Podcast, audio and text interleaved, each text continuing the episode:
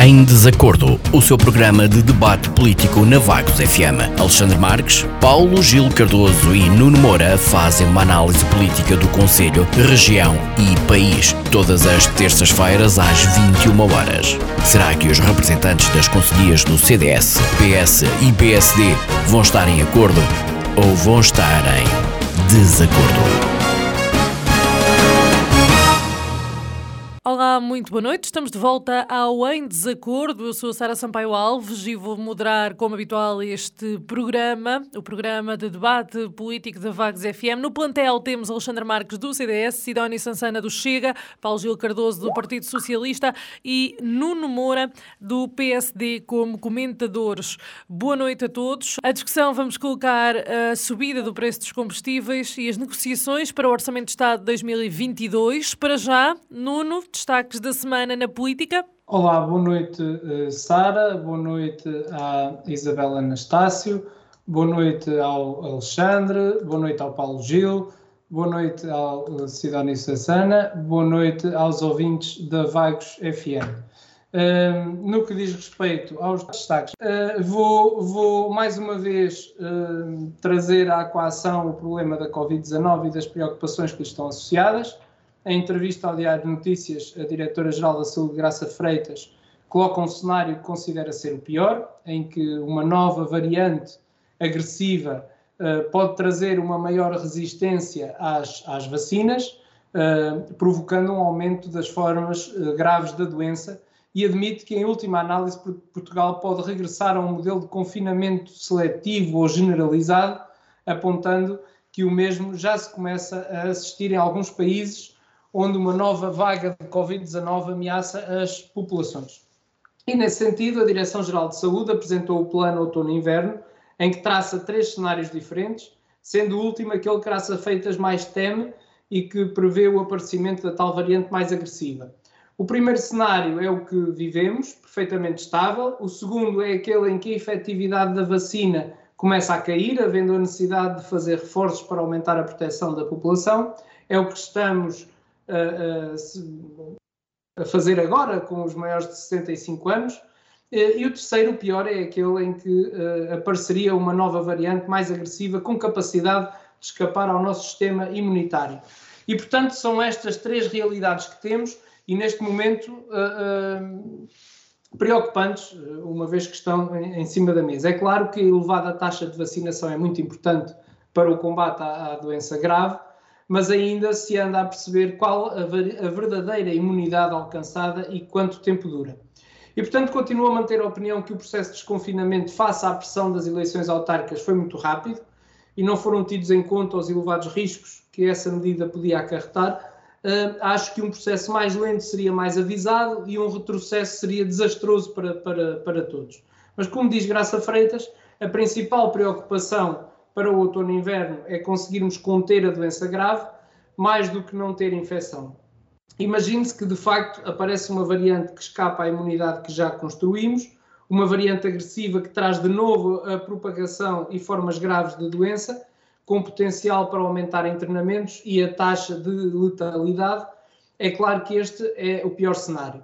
Não é o mais plausível, mas é possível uh, e tem de ser tido em conta. Esta última análise pode levar-nos de novo a confinamentos seletivos ou generalizados, que é uh, ao que estamos a assistir em alguns países. E é precisamente a pensar na quebra da imunidade que Graça Freitas aponta a possibilidade de um alargamento da dose de reforço da vacina a pessoas abaixo dos 65 anos. Em conclusão, volto a reiterar a sugestão que se mantenham todos os cuidados de proteção individual e as regras sanitárias e de afastamento dentro daquilo que, que, nos for possível. E para finalizar, e só mesmo a talho de foice, no que respeita à transmissão online das reuniões de Câmara uh, em Coimbra, uh, a vereadora uh, do Partido Socialista, Regina Bento, defendeu que a Câmara terá de adotar procedimentos prévios com vista ao cumprimento do Regulamento Geral da Proteção de Dados. Isto para dizer que, em vagos, a posição, esta posição foi a posição tomada pelo PSD, não estávamos contra a transmissão, achávamos era que tínhamos antes que adotar procedimentos prévios com vista ao cumprimento do RGPD, uh, eh, e foi isso que fizemos, e agora verifica-se que em Coimbra é o Partido Socialista a defender essa, essa mesma posição para que não existam dúvidas quanto a essa mesma transmissão. Obrigado.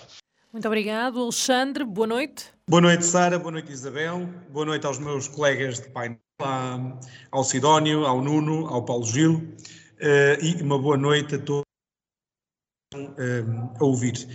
Uh, em relação à pandemia, penso que não há necessidade de dar mais uh, àquilo que o colega, o Nuno Moura, já disse. Portanto, acho que é só de reforçar que as pessoas têm de manter os cuidados, têm de se lembrar que a pandemia ainda não foi ultrapassada e, portanto, é necessário cumprir com as regras e, às vezes, mesmo que não seja regra, cumprir com aquilo que é moralmente requerido ou correto, que é usar as máscaras, ter cuidado com o distanciamento social, porque apesar de ser obrigatório, não quer dizer que não seja uma prática eh, boa e correta de se ter, não é?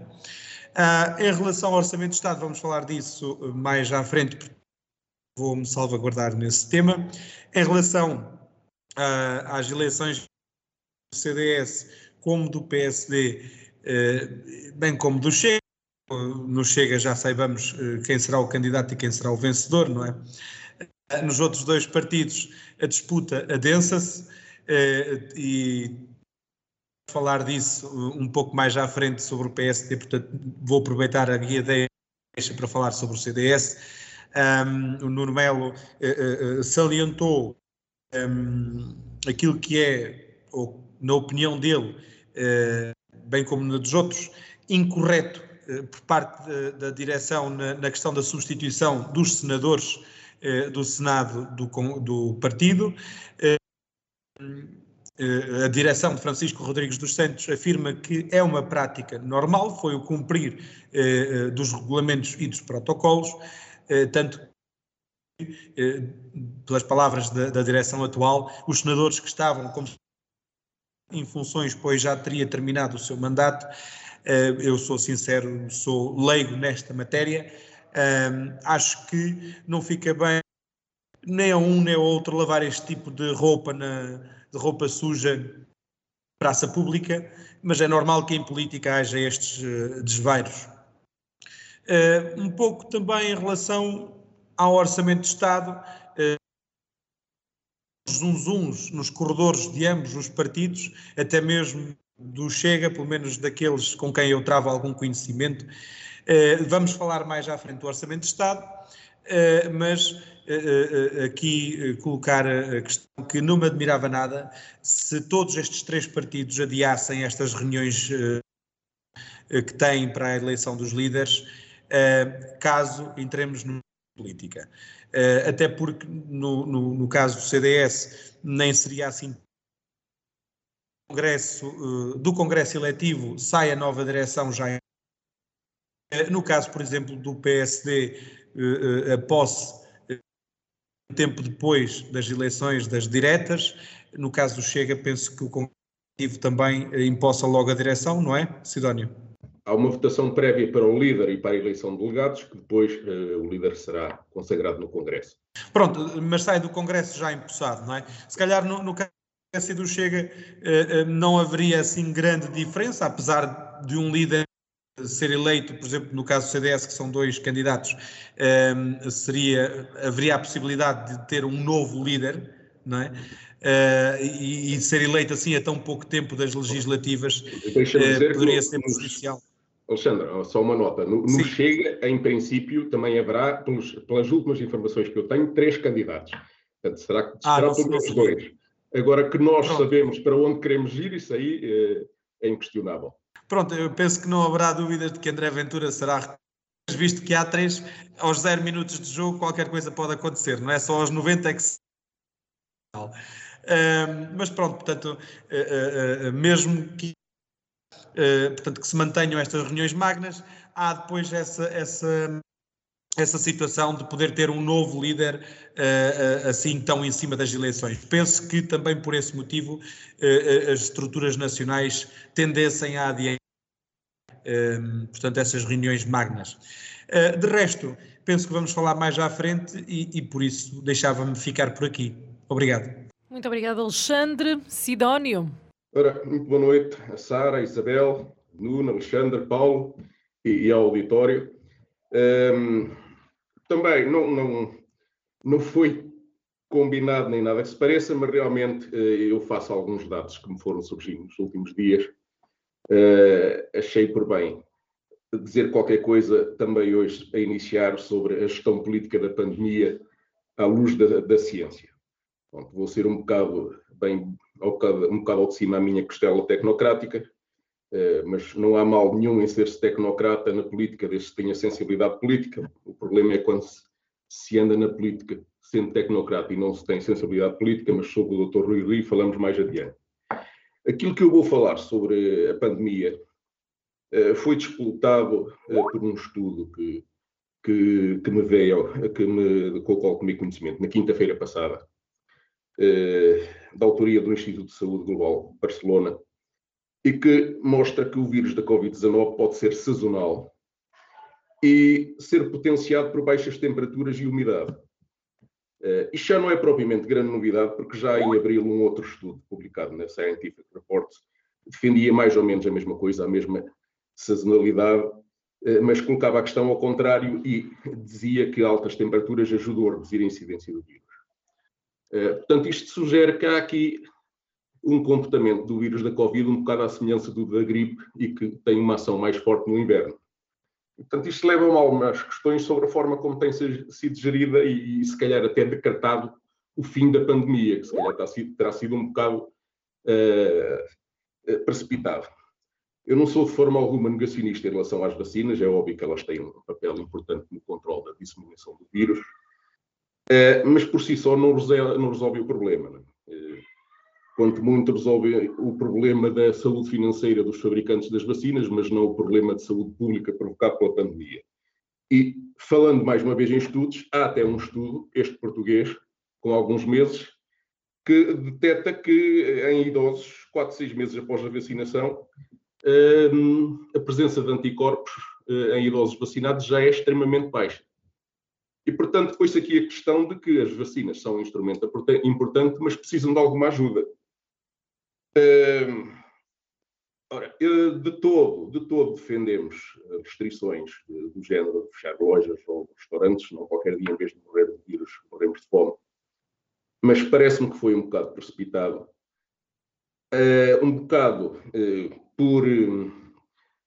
num contexto de, de, campanha eleitoral, de calendário eleitoral, portanto, na sequência de calendário eleitoral, como já o Nuno referiu, pareceu-me um bocado precipitado o aligerar de, de medidas simples, uh, como por exemplo usar a máscara, que não impede ninguém de trabalhar por causa disso, uh, em ambientes como recreios de escola, como uh, sítios com muita movimentação de pessoas, estabelecimentos de diversão noturna, parece-me um bocado leviano fazer isto à entrada do inverno, portanto, à luz destes estudos novos que apareceram. E, portanto, à conta deste relaxamento, desta tentativa de dizer em véspera de eleições que está tudo bem, aquilo que se começa a ler nos números dos últimos dois, três dias é que começa a haver uma inflexão eh, que leva já ao tal discurso da Diretora-Geral de Saúde a dizer que potencialmente, com o, número, com o novo vírus, as coisas, com a nova variante, que as coisas poderão complicar. Parece-me que é já um bocado a preparar as hostes. E que números são estes? Enfim, continuamos já há muito tempo com centenas de infectados diários, vários óbitos, mas agora, nos últimos dois, três dias, uh, o índice de transmissibilidade, o famoso RT, já está acima de 1, ou seja, uh, a pandemia está num crescendo, desde há poucos dias. Uh, o número de infectados por 100 mil pessoas teve uma inflexão nos últimos dias, na última semana, após sete semanas de baixa, portanto já estamos claramente em, em subida, e isto, estes números, esta inflexão de tendência, é apenas graças, ao relaxamento de medidas e o inverno nem, nem sequer começou. Portanto, oxalá que eu me engano, mas quando vier o inverno a sério, quando acabar este verão fora da época, eu receio que as coisas se vão agravar mais ainda. Eu, pela parte que me toca, já fiz saber aos meus alunos e respectivos encarregados de educação para eles estarem preparados para, tal como nos anos anteriores, irmos todos para confinamento e ensino à distância lá para fevereiro ou março, como nos últimos anos. Obrigado. Muito obrigado, Sidónio. Continuamos a aguardar a chegada de Paulo Gil a qualquer momento, esperamos nós. No entanto, avançamos para os temas propostos à discussão e recordo que vamos abordar então o preço dos combustíveis e o Orçamento de Estado de 2022. Quanto ao preço dos combustíveis, é importante referir que o Conselho Europeu está a discutir a subida dos preços e que o Presidente da República promulgou uma lei para fixar margens de combustíveis. Marcelo Rebelo de Sousa deixou conta de um aviso à Costa de que esta medida é insuficiente suficiente. Nuno, um, muitos, muitos portugueses descontentes com esta subida do preço dos combustíveis. Um, é insuficiente esta medida do governo? Ora bem, é, é, esta matéria do preço dos combustíveis que se vem arrastando, pelo menos desde o início do ano, é, é um problema que afeta toda a nossa sociedade, ao qual o governo não tem sabido uh, responder com equilíbrio e bom senso. Aliás, diga-se em abono da verdade, que não tem sabido corresponder à maior parte dos problemas que afetam os portugueses, a ver pela quantidade de greves e de ações de rua levadas a cabo nos últimos tempos. E diga-se também que o preço dos combustíveis está agora muito mais alto que no tempo da Troika, onde era preciso de facto apertar o cinto. e, portanto, uma situação incomportável para todos aqueles que têm que se deslocar em trabalho ou para o seu local de trabalho é asfixiar as famílias, as empresas uh, e uma economia que precisa de arrancar neste período pós-pandemia. E, portanto, já todos sabemos a razão deste brutal aumento do preço dos combustíveis, a carga fiscal de mais de 60% que representa o imposto sobre os produtos petrolíferos. Um, aliás, eh, e também num parênteses, dizer que uh, a greve por causa dos combustíveis eh, eu ouvia dizer eh, na SIC, numa reportagem, que tinha menos gente do que aquela que era expectável, precisamente porque as pessoas não se deslocaram a Lisboa por causa do valor dos combustíveis. E, portanto, o, o diploma publicado em Diário da República na, na quinta-feira passada um, ehm, e que permite ao Governo limitar margens na comercialização de combustíveis não será suficiente para resolver o problema, conforme foi reconhecido pelo Presidente da República, e o governo terá que fazer muito mais para atalhar este problema que afeta sobretudo os mais pobres e os mais desfavorecidos. E, portanto, o governo está agora a preparar um apoio que se transforma num reembolso na conta bancária dos cidadãos, mas que implica a inscrição na plataforma do IVA, IVA Voucher, uh, ou e-voucher, se quiserem, de todos os contribuintes, incluindo os que já lá estão. Este desconto vale 5 euros por mês, a partir de um consumo mínimo ainda a definir, e este será um desconto uh, inferior ao que é oferecido por qualquer cadeia de hipermercados sem a necessidade de qualquer inscrição. Uh, agora, cada um que julgue por si, o que é facto é que este aumento dos combustíveis, mais de 30 uh, desde o início do ano, reduz significativamente o rendimento das famílias e das empresas e que fará, obviamente, aumentar o preço muito, de muitos outros produtos. Eu acho que não pode ser o povo a pagar os desvios dos bancos, da CP ou da TAP, a quem o governo dá milhares de milhões sem dar a conhecer os respectivos planos estratégicos e apresentar as contas de retorno desses mesmos, desses mesmos apoios. Não pode continuar assim. Muito obrigado, Nuno. Alexandre? Um, é assim, em relação àquilo que o Nuno disse, não há aqui muito a acrescentar, não é? Este é mais um daqueles momentos em que temos que concordar por muito que custe. Uh, ah, é, é, só dizer que hum, esta questão do, do, do e-voucher, ou lá como lhe queiram chamar, faz lembrar um bocadinho as senhas que usam na Venezuela para ir uh, buscar a comida e combustíveis e etc, não é? Faz-nos lembrar isso e quando nos faz lembrar isso, dá-nos um certo medo. E dá-nos um certo medo porquê? Nós olhamos para a Venezuela e vemos o que é que o socialismo e o comunismo extremo eh, lá fizeram naquele país, um país tão rico. E depois há outra questão que se coloca, que é a questão de quem é que são que conseguem ou que sabem sequer como aceder ao IVA voucher, ou ao IVoucher, ou ao que Merreiro queiram chamar. São, são, eh, eu tenho para mim que farão parte de, de uma camada ou de uma faixa socioeconómica e sociocultural uh, já de um certo gabarito, é? de classe média para cima. Porque as mais simples, uh, de classe baixa, portanto, as pessoas que, com rendimentos mínimos, salário mínimo, etc., essas pessoas não sabem como é que isso trabalha. E, e, é tão complicado para elas que provavelmente nem sequer querem saber como é que isso trabalha, porque é tão complicado que até têm medo de saber como é que isso funciona. Eu falo por mim. eu tenho 24 anos, sou um jovem, sou estudante universitário. É?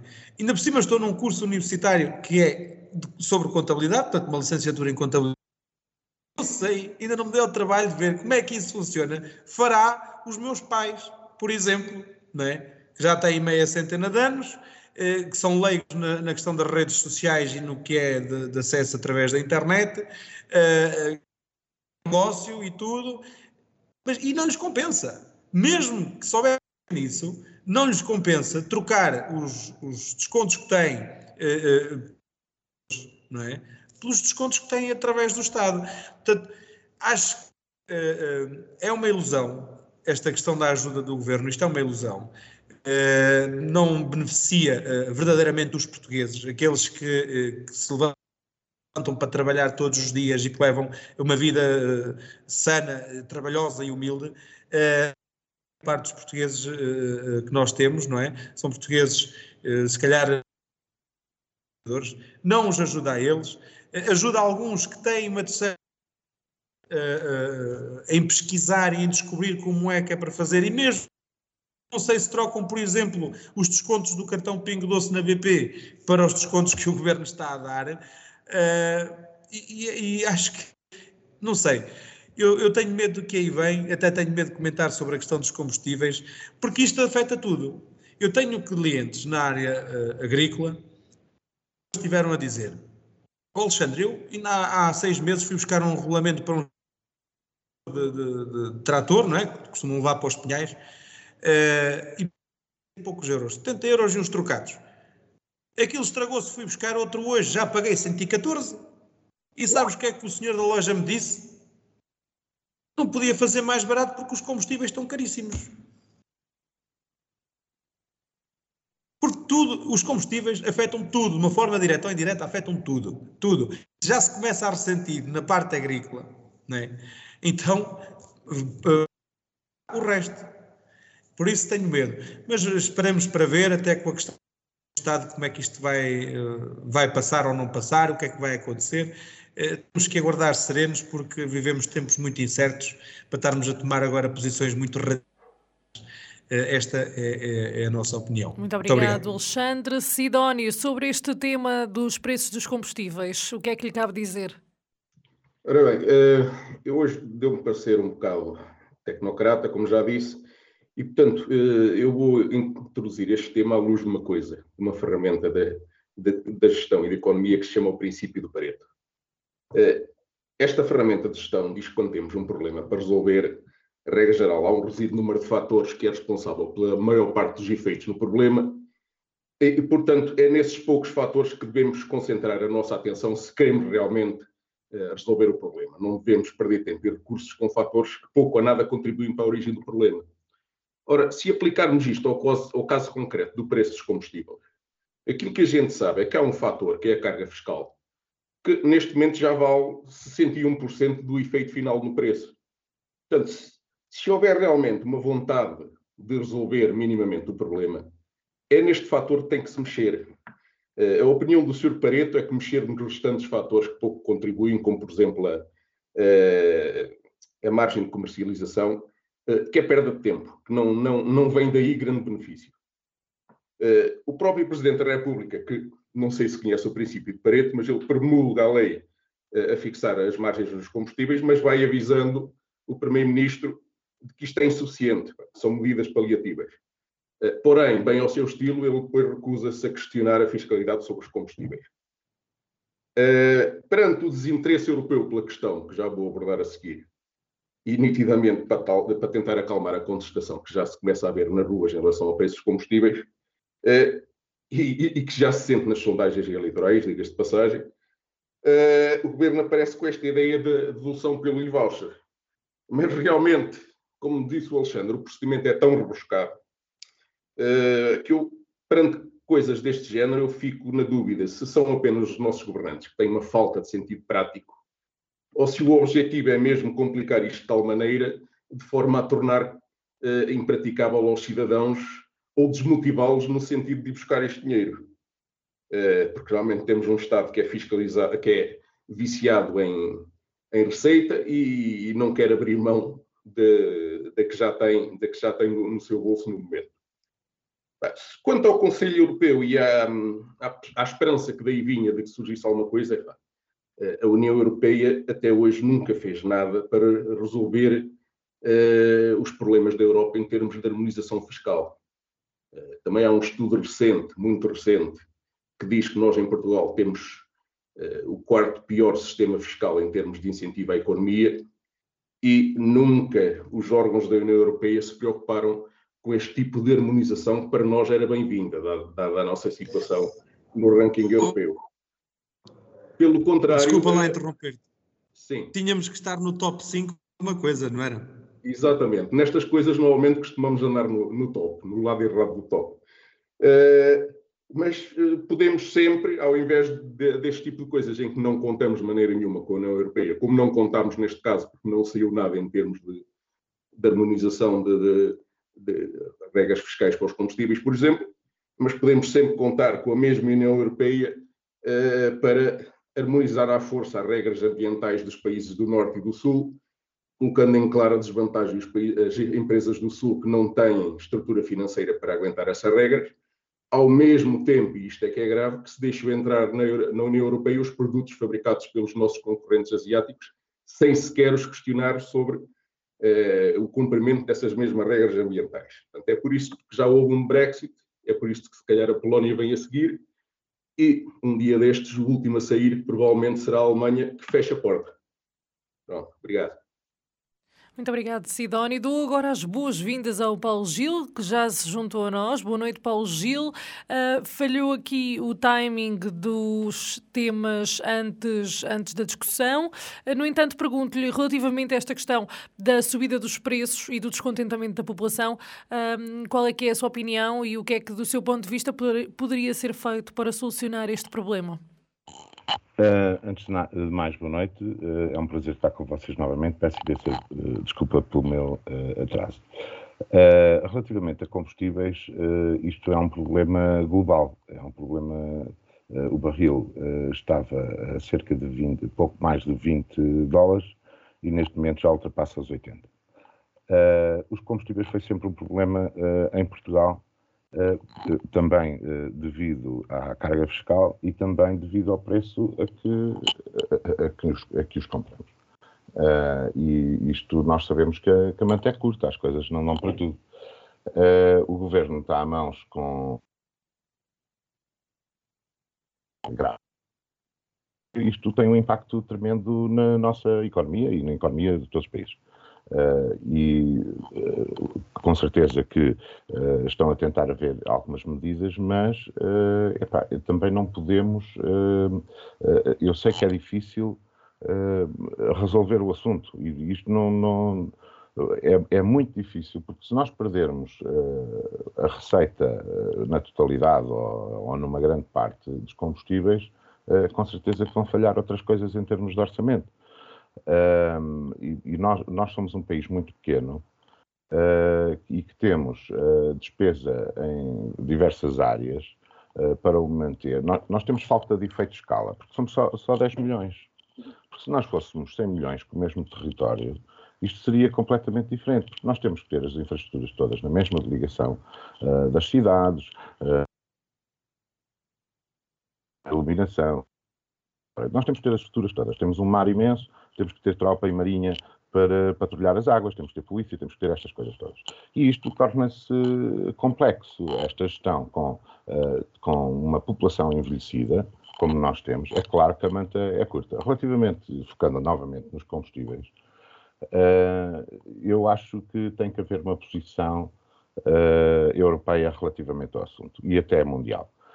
Porque o que está a acontecer é que os, os países produtores estão-se a aproveitar também em larga, e, e, e muito, né, que passamos dos 20 para os 80 dólares por barril uh, em poucas semanas, é um disparate completo. Portanto, eles estão-se a aproveitar da procura uh, e também há outro problema. Isto, também é um, isto, isto vai acontecer nos próximos anos.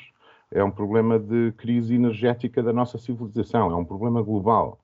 Porque o petróleo não dura para sempre, uh, os países produtores já sabem que não, Uh, entretanto, como procuramos energias alternativas devido à questão dos, dos gases de efeito de estufas e do, e do aquecimento global e, alterações climáticas, começam a ver que talvez, uh, além do petróleo não durar para sempre, também vai haver a questão de irem vender menos.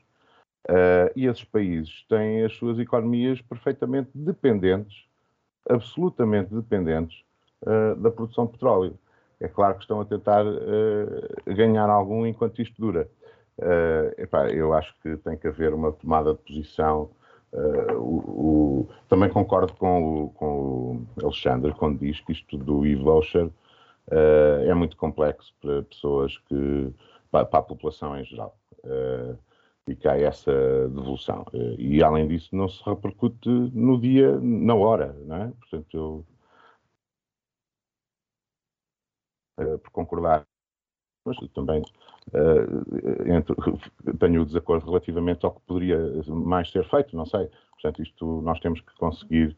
Uh, de alguma maneira fazer com limitar os preços, uh, li, apesar do, dos mais neoliberais capitalistas não gostarem do assunto, mas se calhar isto por uma questão de salvação da economia, se calhar vai ter que ser, vamos ter que limitar uh, as margens e limitar os preços e pôr, ter, pôr ter, ser, ser o preço fixo pelo próprio Estado, não sei, é uma das hipóteses, uh, não sei se foi considerada, se não, pelo Governo, mas se isto continuar assim, se calhar um dia, se o cenário ficar muito feio, se calhar vai ter que ser, portanto, Uh, é um problema que temos em mãos, temos que, que ir tentando resolver.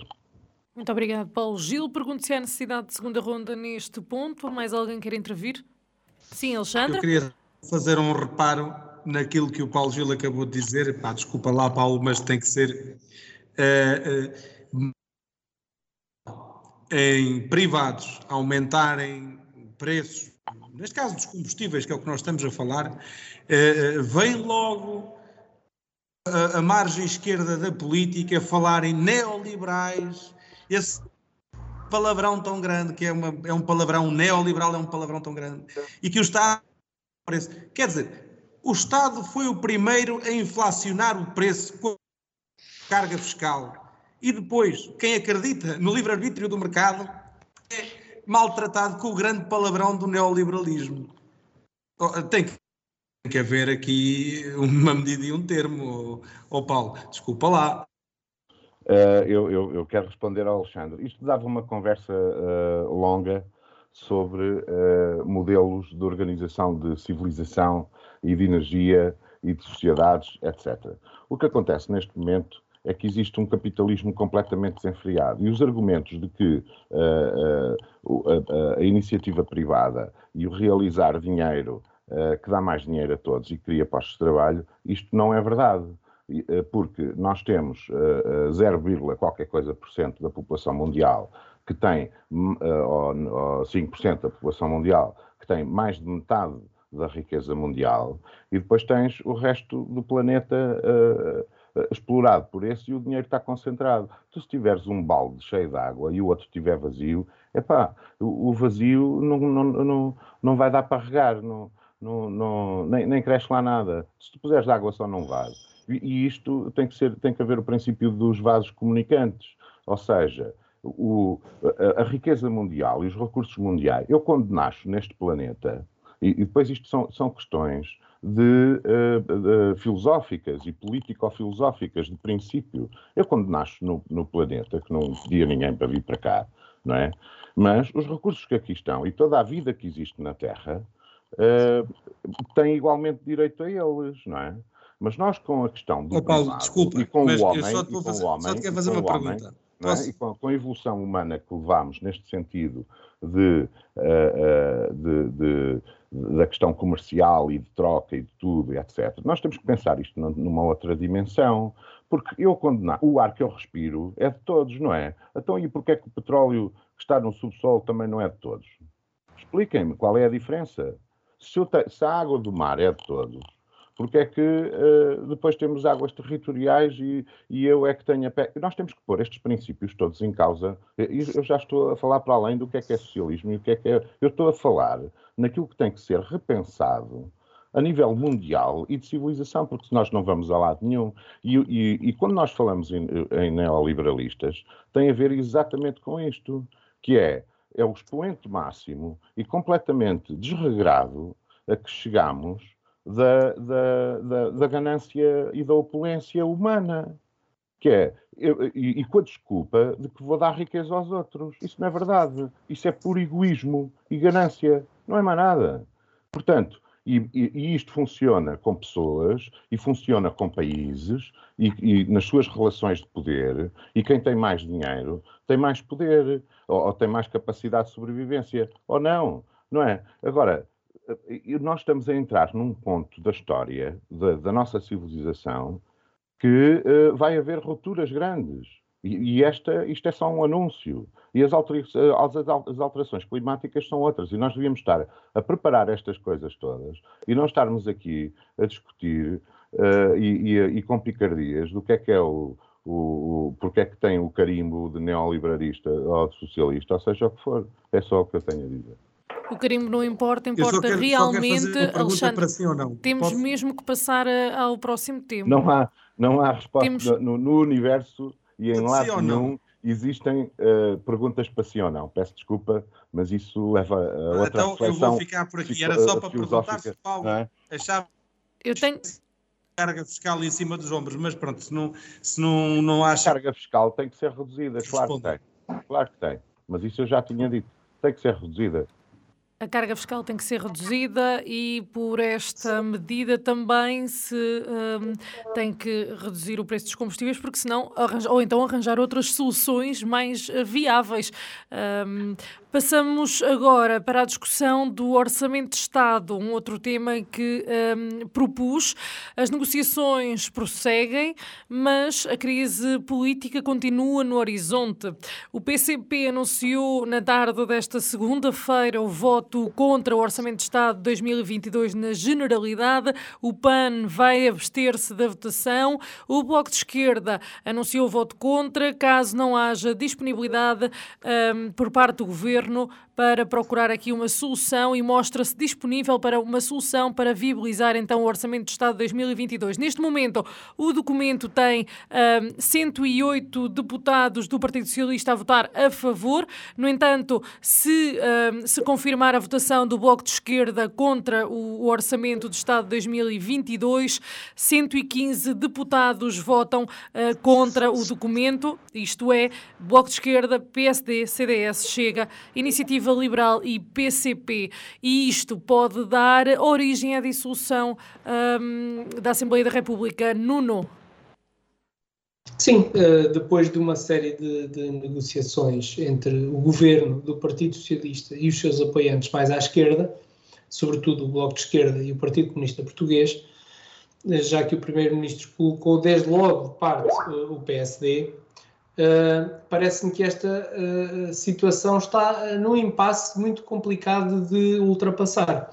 E depois dos anúncios de voto, de voto contra, por parte do Bloco de Esquerda e hoje também por parte do Partido Comunista Português, o governo não terá condições para ver aprovado o seu orçamento para 2022. E, e a preocupação do Presidente da República tem-se acentuado e o cenário de dissolução e a consequente convocação de eleições poderá estar iminente. E, portanto, uma responsabilidade que deverá ser apontada ao Governo e ao Partido Socialista pela incapacidade ou incompetência de negociação com os seus apoiantes da geringonça, que consideram arrogante a posição do Governo.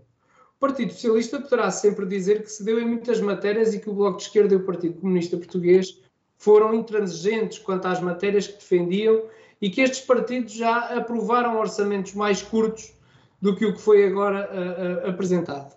Uh, mas sim, com a falta de cumprimento por parte do governo de outras já sugeridas no passado e que, por força das cativações, não, foram, não foram executadas.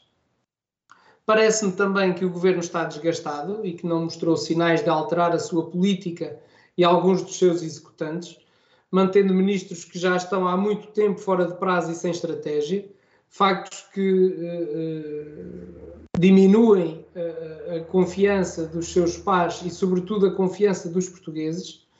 E, e, a luta interna também já se faz sentir e tudo pesa para que a sua prestação seja fraquinha e sujeita a todo o tipo de especulações. Acho que António Costa devia ter feito uma remodelação governamental antes das eleições autárquicas para entrar em força num ano exigente em que a bazuca um, poderia ser uma fonte de crescimento e desenvolvimento económico do, do nosso país.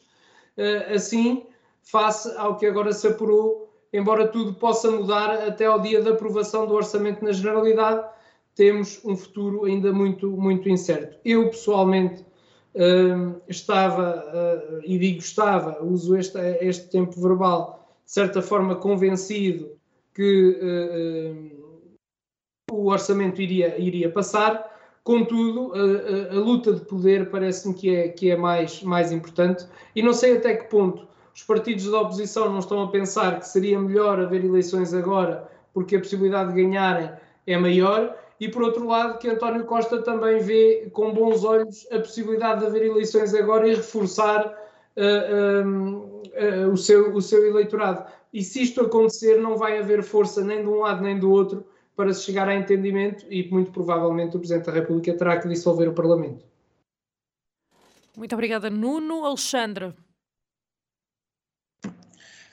Um, eu não me vou esticar muito, senão daqui a um bocado fico sem tempo para o resto dos temas. É, é só um, um, pequeno resumo, portanto, o uh, Bloco de Esquerda diz que vota contra, o PCP agora também diz que vota contra, Marcelo Rebelo de Sousa diz que se não houver orçamento que dissolve de seguida ao Parlamento, António Costa quase que insulta, mas de forma indireta, os seus antigos parceiros da Geringonça, e o que eu tenho para dizer em bom português é que estes tipos quase que me convencem que vamos ter eleições antecipadas. Quase, mas eu, cá para mim, acho que o Bloco de Esquerda ainda vai dar uma pirueta. Quarta-feira abstém-se da votação. Um, o PCP, lá com a ajuda de umas britas e, e o PAN e Verdes e não sei o que, ainda aprova o orçamento.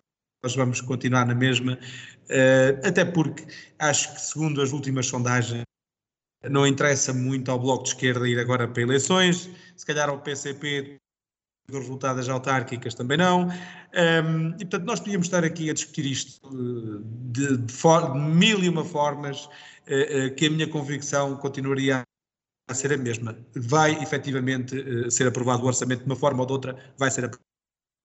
Preocupa-me que alguns deputados possam vir a ser convencidos, não é? A abster-se ou até a votar a favor para ajudar a passar o orçamento. Porque estão a dar a mão a um orçamento que é muito prejudicial ao país, de, uma certa forma também me alivia, porque sei que neste momento eleições antecipadas seriam muito mal, más eh, para o país. Qualquer um dos cenários é mau. É só o que eu tenho a dizer sobre isto. Eh, eh, mesmo que o orçamento seja aprovado, votarem 50% do que lá está é mau e, eh, portanto, vivemos tempos eh, mesmo muito assustadores. Muito obrigado. Sidónio, tempos assustadores se aproximam? Uh, eventualmente. Uh, a situação, tal como eu a vejo neste momento, é que pronto, uh, estará prometida a abstenção do PAN e das deputadas não inscritas, e o PCP e o Bloco de Esquerda, para já dizem que votam contra e era preciso que pelo menos um deles se abstivesse. A última posição, aparentemente perentória, é do PCP, portanto, a grande esperança uh, das notícias nas últimas horas por parte do Governo é que seja o Bloco de Esquerda a garantir a abstenção para que o orçamento possa passar.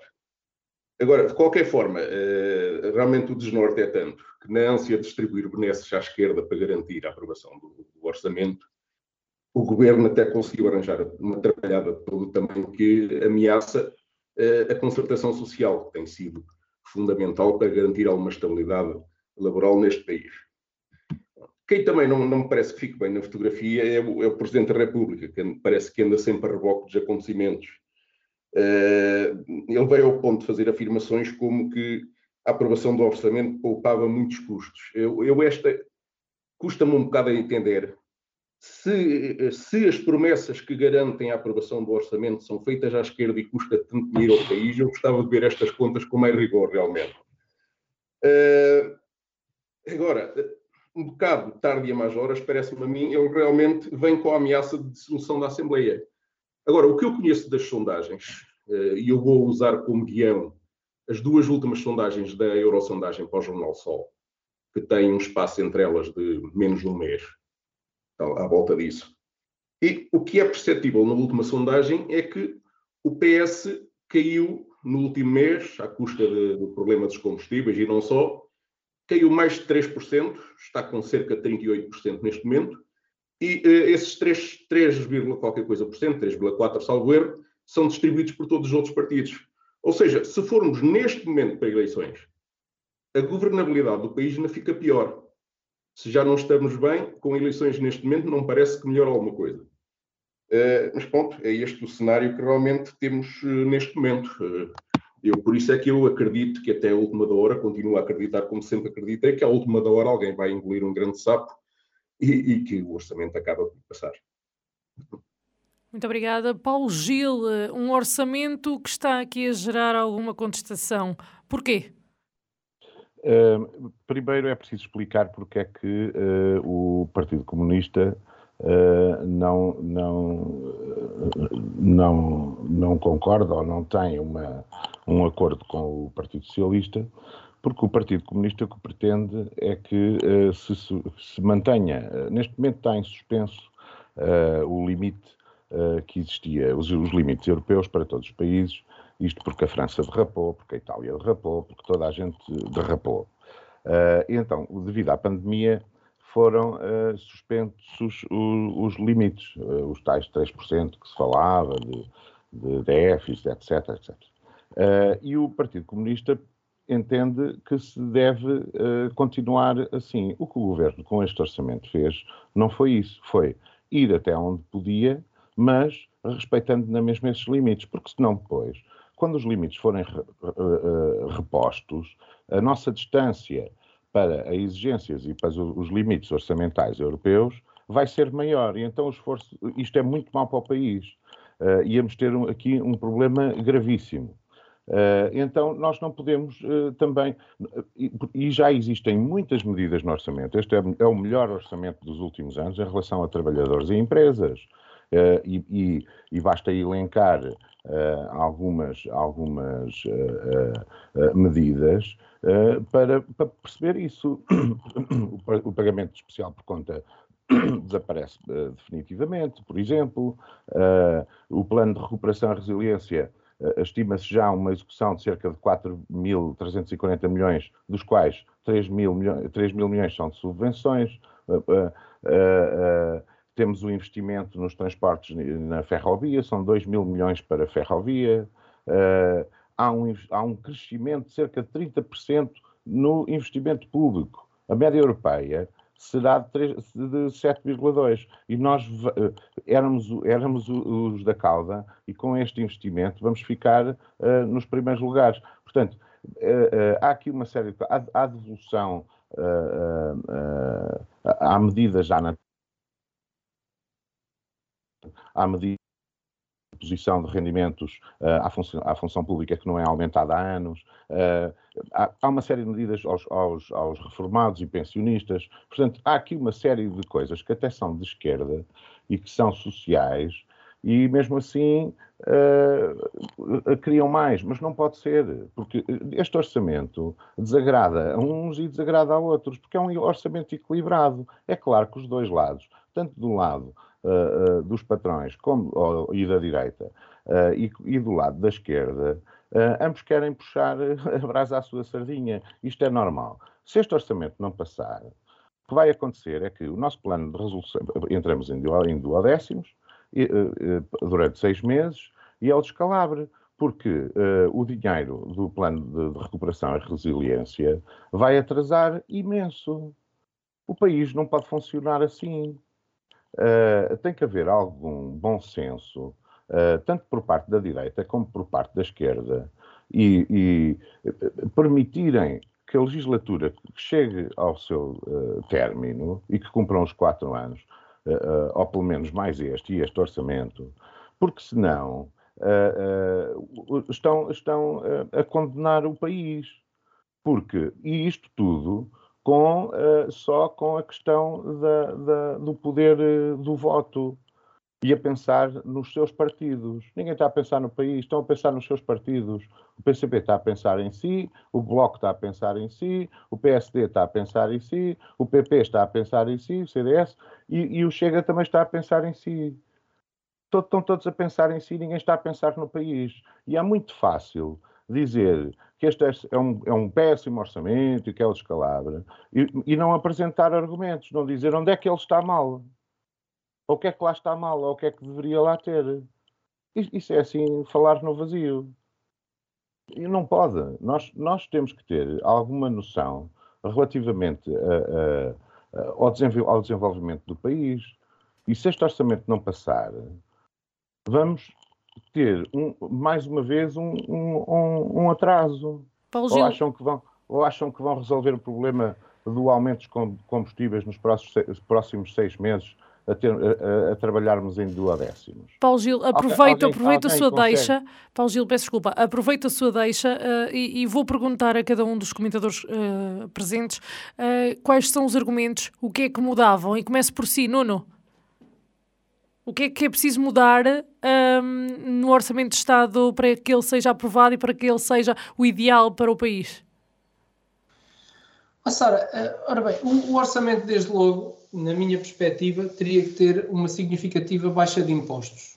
E essa é uma questão importante porque, como estávamos aqui a discutir, resolvia uma, uma série de, de, de problemas. Agora, eu também tenho que ser uh, muito sincero, eu não conheço para me poder pronunciar quanto, quanto ao documento em si. E, portanto, estou uh, a confiar naquilo que vou ouvindo uh, apenas me limitei a ler uh, a introdução e um resumo que está disponível online uh, daquilo que é o orçamento e, portanto, a mim parece-me que desde logo a questão dos impostos é, é, é, é uma situação descarada e, portanto, que, que, merecia outra atenção por parte, por parte do governo. E depois também os apoios sociais, porque nesta fase aquilo que nós queremos é que o mercado funcione e se uh, o poder de compra, quer dos particulares, quer das empresas, uh, diminuir ou continuar a diminuir, o mercado não vai funcionar, ou melhor, vai funcionar ao contrário daquilo que se pretende. E, portanto, penso que essa seria uh, um, o foco principal que o governo devia ter em atenção, e depois, obviamente, que as medidas que cada um dos partidos que eventualmente poderia apoiar a viabilização do orçamento tem em cima da mesa Uh, algumas delas, eu ouvia ontem uh, o programa do Ricardo Araújo Pereira uh, e ouvia as propostas do, do, do, CDS, do, peço desculpa, do Bloco de Esquerda, e que me pareciam, de certa forma, até algumas interessantes, mas que o Partido Socialista optou por não lhes dar relevo. Portanto, há, há uma série de, de, de, questões que deviam ser vistas de forma mais pormenorizada e que eu não tenho conhecimento neste momento para poder opinar sobre isso. Mas então, no seu ponto de vista, acha que um, é melhor que este orçamento seja aprovado ou avançar para eleições? Olha, Sara, eu tenho por norma uh, ver as coisas do ponto de vista global. Isto é, se eu vir uh, o interesse do lado do PSD, se calhar há interesse que, que se vá para eleições. mas se eu vir o, o interesse nacional, acho que não há interesse nacional que se vá para eleições, por uma razão simples, pelas, pelas consequências que acarreta a dissolução da Assembleia da República, nomeadamente os tais seis meses, que eu não sei se seriam apenas seis meses em duodécimos ou se até seria mais tempo por uma razão simples. É que eu nunca vi acontecerem eleições intercalares sem se respeitar as eleições internas dos partidos. E como sabemos, pelo menos três partidos estão a discutir agora as eleições internas. Muito bem. Alexandre, do ponto de vista do CDS, o que é que deveria ser alterado ou adicionado ao Orçamento de Estado para que este fosse viável ser aprovado? Assim, do ponto de vista do CDS, o CDS não pode uh, aprovar, se bem que abster-se até seria tolerável, uh, mas pronto. Orçamento de Estado. O colega, o colega debatente, o Paulo Gil, eh, colega do PS, se quiser saber o que é que nós, CDS, achamos que está mal eh, no Orçamento de Estado, eh, convido a, a, consultar a nossa, o nosso canal de YouTube, onde passamos as nossas intervenções dos nossos parlamentares, assistir aos debates, porque nós efetivamente eh, dizemos aquilo com que não. E muitas vezes até sugerimos uh, uh, um, ou diplomas, ainda há pouco tempo tivemos vários diplomas aprovados, vão contra aquilo que está nos orçamentos do governo socialista. Um, mas também para o grau de execução daquilo que inscrevem no, no, no orçamento, porem lá as medidas do Bloco de Esquerda ou não porem, ao Governo devia, devia, dar igual, visto que metem lá muita coisa que acabam por não cumprir. Mas isto já são conversas de, de, de tasqueiros e de cafés, não é bem conversa para quem está política. E a verdade é uma, eu tenho que concordar com o Paulo Gil e tenho que concordar com o Nuno. Um, ehm, Cavaco Silva usava, quando era Presidente uh, da República, uma terminação que é superior interesse nacional. É? Eu sou um tipo novo, provavelmente houve outro político com terminação, mas foi ele que eu ouvi uh, uh, primeiro a dizer isto. Cada uma, o superior interesse nacional diz que é terrível partir agora para eleições e, do ponto de vista económico, ehm, eu ainda sou um mero estudante de contabilidade, portanto não sou nenhum especialista na área, eh, mas tenho quase a certeza absoluta que seis meses em duodécimos não resolveria nada, nada, nada, nada. Eh, passa sim por uma baixa de impostos, eh, por um controle do preço também, mas por baixa de impostos primeiro, por baixa da carga fiscal primeiro, e nas mãos do atual governo. Portanto, isso tem que ser uma iniciativa que tem que partir do governo. Resolver eh, alguma coisa. Partir agora para eleições, partidos a disputar a, a, a liderança, eh, não vem como é que isso seria benéfico para o, para o, país, nem para os próprios partidos que estariam a disputar a liderança do governo. É que não seria vantajoso para ninguém. Este cenário para absolutamente ninguém. Muito menos para aqueles que seriam mais prejudicados, são quem? O português comum. Portanto, para nós, portugueses, da política para absolutamente nada, não é? Uh, seria pior, principalmente para nós. E, portanto, a minha opinião é que não ter eleições neste momento, mas sim deveria de haver uma baixa de impostos e sim isso deveria de partir do governo que está em função que deve pelo menos ter ainda o ano de 2022 para prosseguir em funções. E o de 2023, porque também o de 2023 não vai acabar, é só uma parte do ano, eh, porquê de estar a antecipar eleições, mesmo em 2023. É a minha opinião. Muito obrigado, Alexandre Sidónio. Ora bem, uh, para começar, eu, é, é, muito difícil uh, tentar propor soluções pontuais para um orçamento que é de base de esquerda. Mas pode, tentando fazer esse exercício, há, há, duas ou três questões que eu poderia sugerir, algumas delas já tenho vindo a referir aqui. É, o regime fiscal, já que hoje disse que o nosso regime fiscal é muito pouco amigo das empresas. É, eu adoraria ter em Portugal o regime fiscal da Irlanda, nunca vamos poder chegar aí. Portanto, essa é uma, uma, uma questão que para nós uh, estamos nos antípodas do que têm sido os últimos orçamentos. Eh, a própria natureza do sistema fiscal, a sua simplificação, estamos a andar ao contrário. Nós começamos a legislatura com quatro escalões no IRS, eh, parece-me, eles são tantos que eu não sei se não vou errar na, no número que vou dizer, parece-me que vamos ficar com nove. Eh, há muitos países europeus que têm um ou dois. É, é, é muito confuso e não incentiva. Quanto menos escalões, é, lá está, é, é, é a tal opção ideológica. Eh, a nossa opção ideológica é no sentido de estimular o trabalho, deixar as pessoas ganhar dinheiro, produzir. E, e isso consegue-se com poucos calões de IRS. Porque é que uma pessoa que trabalha mais há de pagar 40% ou 50% de IRS por causa disso? Não é essa a nossa via, claramente. E uh, só para citar mais um exemplo, os apoios, uh, todos os apoios à economia. Uh, também já referi isto antes de países que, que, dão os apoios de uma forma muito simples, distribuindo dinheiro pelas pessoas. Nós aqui temos apoios que vêm do PRR que não se sabe bem como são atribuídos.